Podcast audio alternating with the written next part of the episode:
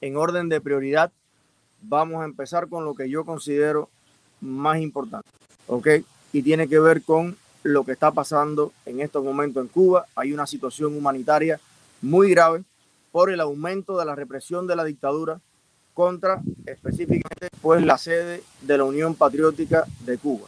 En respuesta a todo el abuso, a todo el cerco, a todo el atropello contra los viejitos que habitualmente consumían alimentos allí, eh, han iniciado un grupo de, miembros de un PACU, pues una huelga de hambre en protesta por eso.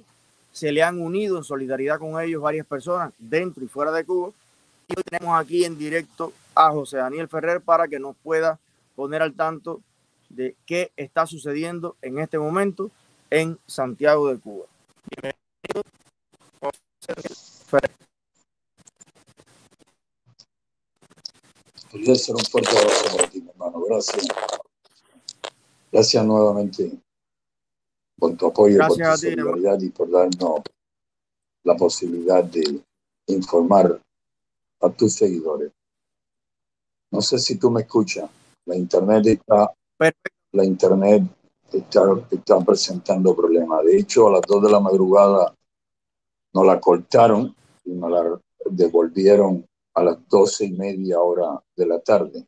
Todo porque iban a instalar cámaras. Mandaron la división territorial de Teiza en pleno para acá para poner cámara nueva en torno a la sede de Lampago con la intención de controlar de manera más efectiva todo movimiento, toda, toda entrada o salida de personas acá. Somos 45 en huelga de hambre dentro de Cuba, varios han suspendido la huelga por sentirse muy mal, seis en el exterior para un total de 51.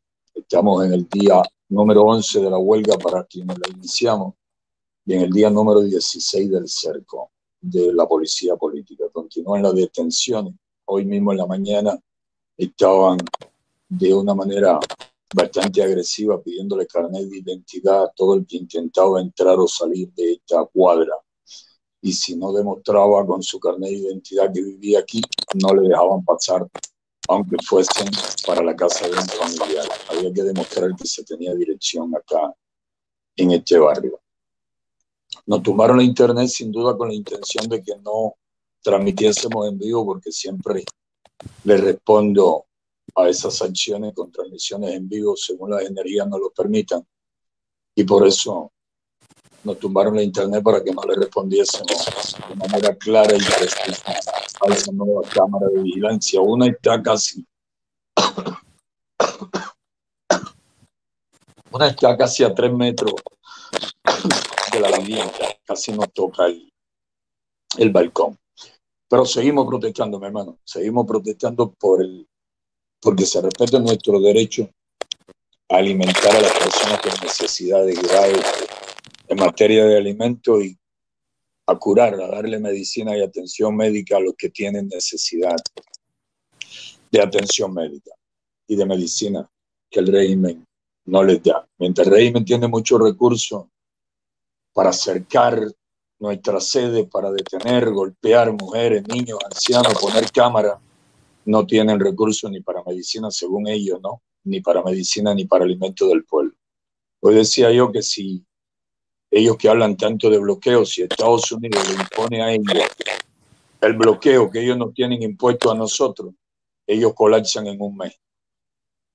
Porque verdaderamente es algo increíble que se acerque toda una manzana durante seis meses primero y ahora durante 16 días y todo indica que van a continuar para impedir que alimentemos a personas necesitadas. Un fortísimo abrazo para ti, para Somos Más y para todos los seguidores de tu transmisión, Alicia. Un gran abrazo, eh, José Daniel.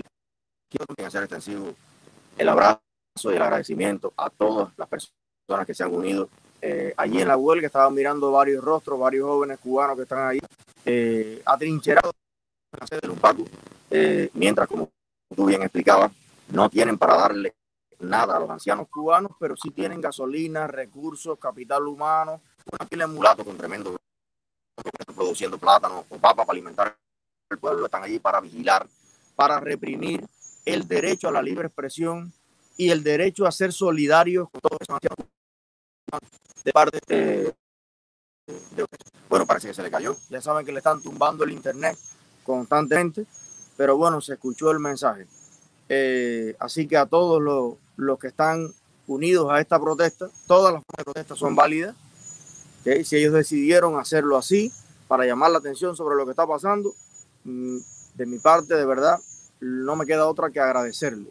Agradecerle porque mi familia está en Cuba, mis abuelos están en Cuba, mis padres están en Cuba y están sufriendo las mismas consecuencias que todo ese barrio que el UNPACU ha intentado durante tanto tiempo ayudar y que hoy la seguridad del Estado impide que puedan seguir con esa labor humanitaria y hermosa que a la par de la lucha política han, han podido hacer.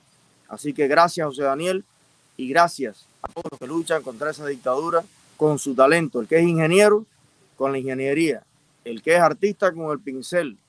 El que es naviero, pues desde el barco. Pero cada cual tiene un talento. Cada talento es un arma. Y cada persona decide contra quién la apunta. Todos los que apuntan contra la dictadura tienen mi absoluto respeto, admiración y, mi eterna gratitud. Así que muchísimas gracias por eso.